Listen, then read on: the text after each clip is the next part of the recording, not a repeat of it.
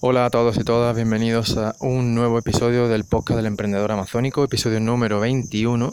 Esta hoy es la tercera parte de la miniserie sobre creación de listing. Y pues eso, hoy os voy a explicar de qué manera podéis usar la, la información que habéis recopilado en vuestra búsqueda de palabras clave y en la investigación de vuestro mercado y público objetivo para crear listing que tengan que den visibilidad a vuestro producto y que conviertan a los visitantes en compradores. Así que empezamos.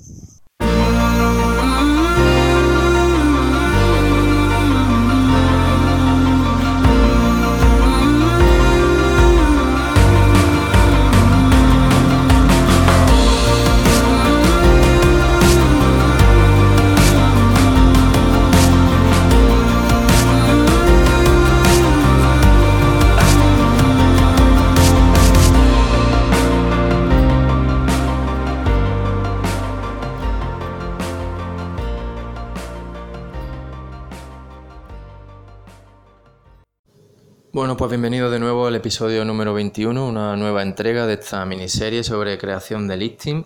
Y hoy vamos a hablar sobre la creación propiamente dicha de, un listing para vuestros productos en Amazon. Bueno, pues los listings eh, hay, podemos, hay dos principales factores que hay que tener en cuenta a la hora de crear un listing, que son eh, el, el, SEO, queremos listings que, se, que estén optimizados desde el punto del SEO, es decir, que aparezcan en una buena posición en los resultados de las búsquedas para, que, para tener visibilidad y que la gente que va a Amazon pues vea nuestro producto. Y por otro lado también queremos que nuestro listing tenga una buena conversión, es decir, que atraiga a la gente a hacer clic, a, a visitarlo y luego que convierta a esos visitantes en compradores. Entonces, con toda la información que ya tienes, si has seguido lo que te he contado en los episodios 19 y 20, ya debería ser suficiente para que simplemente lo pongas todo en orden y, pueda, y tengas un listing prácticamente ya hecho. ¿no? Entonces, eh, las distintas partes de un listing son el título, las viñetas y la descripción. Eso principalmente. Y luego pues tenemos el campo de las palabras clave al que se accede a través de Seller Central. Bueno, aquí hago un pequeño paréntesis, a través de Seller Central pues también añades la información del título, de las viñetas, del nombre de tu marca, los distintos códigos asociados a tu producto, etcétera, ¿no? Entonces, volviendo al tema del listing, esas son las distintas partes. Y en todas esas partes tienes que tener en cuenta el aspecto de la optimización del SEO y de la conversión.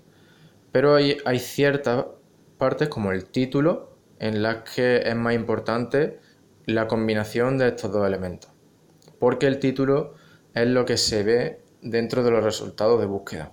Por ejemplo, la descripción, mm, si bien es importante desde el punto de vista del SEO, no, es no tiene un papel tan fundamental. Entonces, desde el punto de vista del SEO podríamos decir que el título es, la, es el campo más importante de tu listing.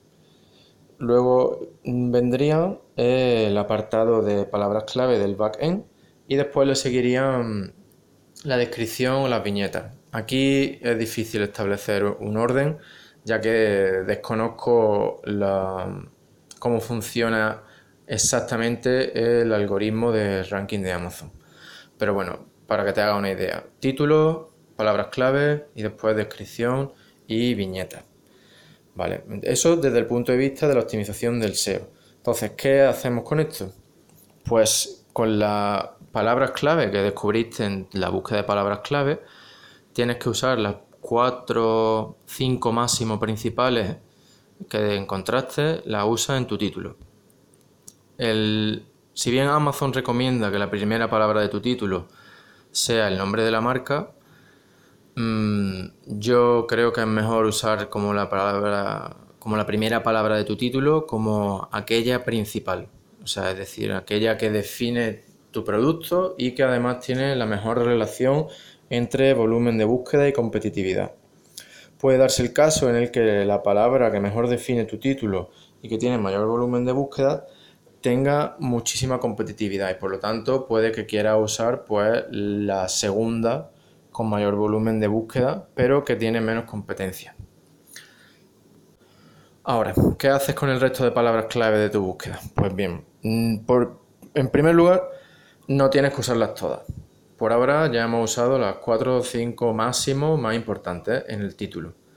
Ahora el resto, pues la usas de manera natural entre la descripción y las viñetas y aquellas que sean sinónimos o, palabras con falta de ortografía pero que la gente la usa, pues las puedes añadir al campo de palabras clave del backend. Además, también puedes añadir aquellas palabras clave que hayas usado de manera natural en la descripción y en las viñetas. Ahora bien, hasta aquí con el uso, con el uso de las palabras clave para optimizar nuestro listing desde el punto de vista del SEO. Ahora queremos trabajar en la conversión, que también es fundamental. De nada nos sirve aparecer en los resultados de búsqueda si los, los compradores, si la gente que está visitando el catálogo de Amazon no se siente atraída ni interesada en hacer clic en nuestro listing y mucho menos en comprar el producto, ¿no? Entonces, para esto, lo que tienes que hacer principalmente y sobre todo hoy en día es ser diferente. Resalta tus diferencias, sé creativo. Si estás vendiendo un producto que realmente es igual que todos los demás porque mm, no has modificado nada, mm, no has cambiado tu empaquetado, etcétera, pues bueno, mm, sé, creativo, juega con las palabras. Eh, eh, simplemente con que expreses las mismas ideas de forma diferente, ya estás resaltando respecto a los demás. Porque tú piensas que cuando buscas, por ejemplo, unas pinzas para la barbacoa, para pinzas para barbacoa, pues aparece todo un montón de distintas pinzas. Tú vas a hacer clic en aquella que te llame la atención, aunque sea por curiosidad. Pero lo que queremos es mm, em, activar este primer paso en el visitante, que es hacer clic en nuestro listing. Ya con el resto de campos de nuestro listing nos encargaremos de convertir a ese visitante en comprador. Pero para un título es importante que realces tus diferencias y que seas creativo y que lo hagas de una manera no muy larga. Si bien hasta hace un tiempo se usaban, eh, se decía que había que usar todos los caracteres, del, del título y, hacer títulos muy largos, la tendencia ahora es, la contraria, usar títulos que si bien tengan, sean ricos en palabras clave, pero no hay por qué usar todos los caracteres necesarios siempre y cuando tú seas capaz de transmitir pues, tus diferencias y los beneficios que tiene tu producto para el comprador, los principales. tampoco tienes que poner ni todas las características que sean diferentes, ni las que sean iguales, ni todos los beneficios, sino los principales. Eh, que respondan la pregunta de que un visitante podría hacerse de qué gano yo dedicando mi tiempo a visitar esto pues responde a esa pregunta y añade esas palabras al título para conseguir que, que la gente que está en Amazon pues vaya a tu listing. El siguiente paso es escribir la viñeta y la descripción, que, cuyo objetivo es convertir al visitante de tu listing en comprador. En las viñetas normalmente tienes cinco huecos, cinco espacios para rellenarlos con información. A mí siempre me gusta dejar uno de ellos para mm, algún tipo de garantía que ofrezca, incluso si no ofrece ninguna garantía superior a la de Amazon, que es de devoluciones gratuitas y sin dar motivos durante 30 días, pues por lo menos eh, añade eso, porque ya está ahí y no es lo mismo que lo digas que que no lo digas. La mayoría de gente no lo dice y están desaprovechando la oportunidad. Así que no seas como ellos y aprovechala. Y si ofrece algo más, aparte de esos 30 días, pues añádelo en ese, en ese mismo punto. Y con los otros cuatro, pues hazlo de manera que mmm, muestres tus diferencias nuevamente. Muestres tus diferencias y sobre todo los beneficios. Hazlo no te dediques solo a poner las características de tu producto como una, como una simple descripción que cualquiera podría hacer, sino resalta los beneficios, tus diferencias y tus beneficios. Es decir, escribe tú esos puntos desde, desde la perspectiva del, del que compra no desde tu perspectiva. Es decir, haz, haz, haz fácil que la persona que visita tu listing eh, quiera comprar tu producto. Y para eso esa persona tiene que sentir que cada palabra que está leyendo em, eh, usa su propio lenguaje y habla sus necesidades y soluciona el problema que tiene. Cuando, busca, cuando quieren comprar tu producto, porque alguien quiere solucionar algún tipo de problema que tenga. Pues entonces tú tienes que demostrar que tu producto soluciona ese problema. Y eso lo haces pues usando toda la información que tienes de tu, búsqueda de palabras clave, de la investigación que has hecho del mercado, de la investigación de tu público objetivo. Usando todo eso, puedes aplicar el lenguaje que, esa, que ese grupo de personas usan, además de resaltar los beneficios de tu producto como solución a su problema. Y nada, la descripción pues más de lo mismo. digamos como un resumen, tienes 2000 caracteres los que tienes que incluir las etiquetitas del HTML para darle formato y crear párrafos o meter negritas si lo crees mm, necesario, pero básicamente es como un resumen en el que, en el que tienes que nuevamente eh, hablar sobre los beneficios de tu producto, por qué eres diferente y por qué soluciona el problema y de qué forma lo hace, el problema que tiene tu público objetivo, el por qué y el motivo, la razón por la que compran o buscan comprar tu producto.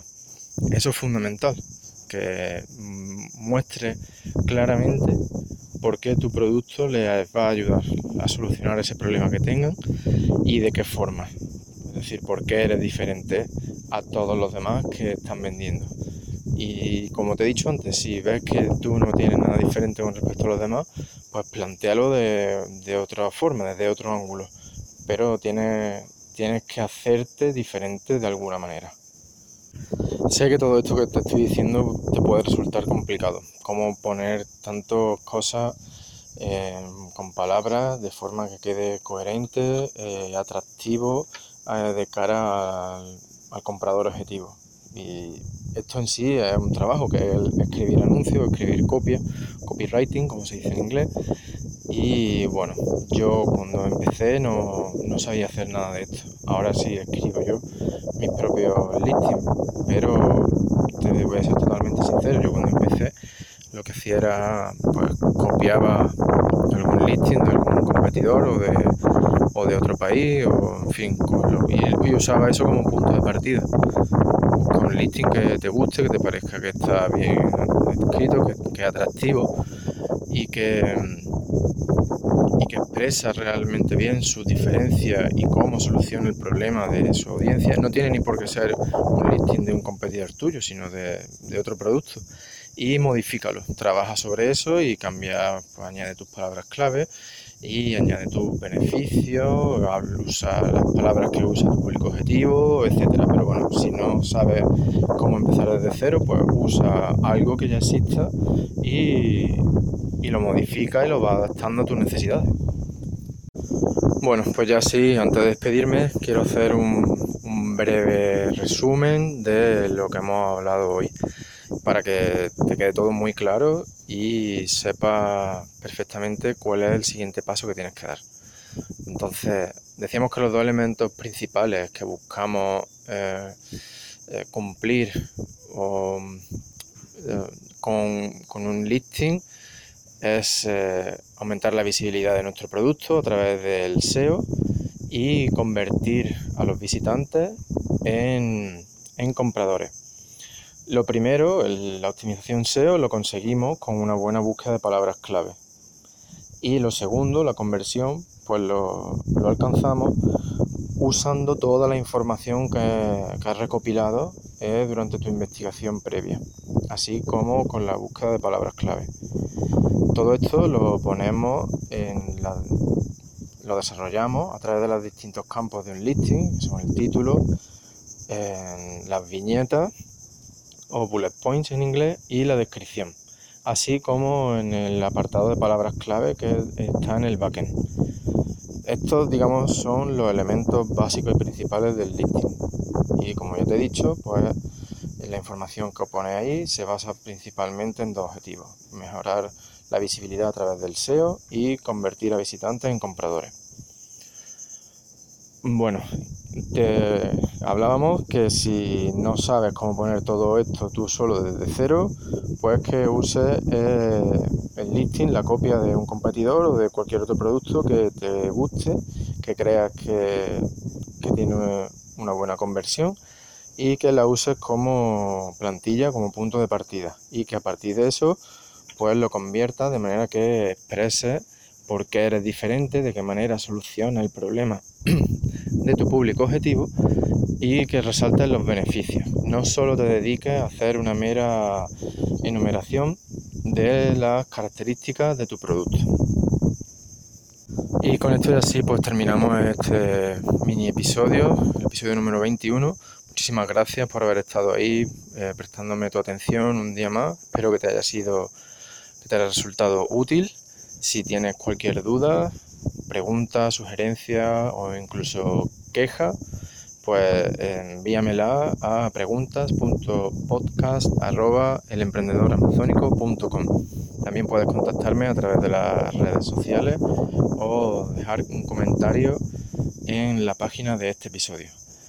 Ya sabes que si no aplica este tipo, toda esta información, pues no te sirve de nada, porque no verás ningún resultado. Así que te animo a que lo pongas en práctica y que me cuentes qué resultados vas obteniendo. Mucho ánimo y nos vemos en el próximo episodio.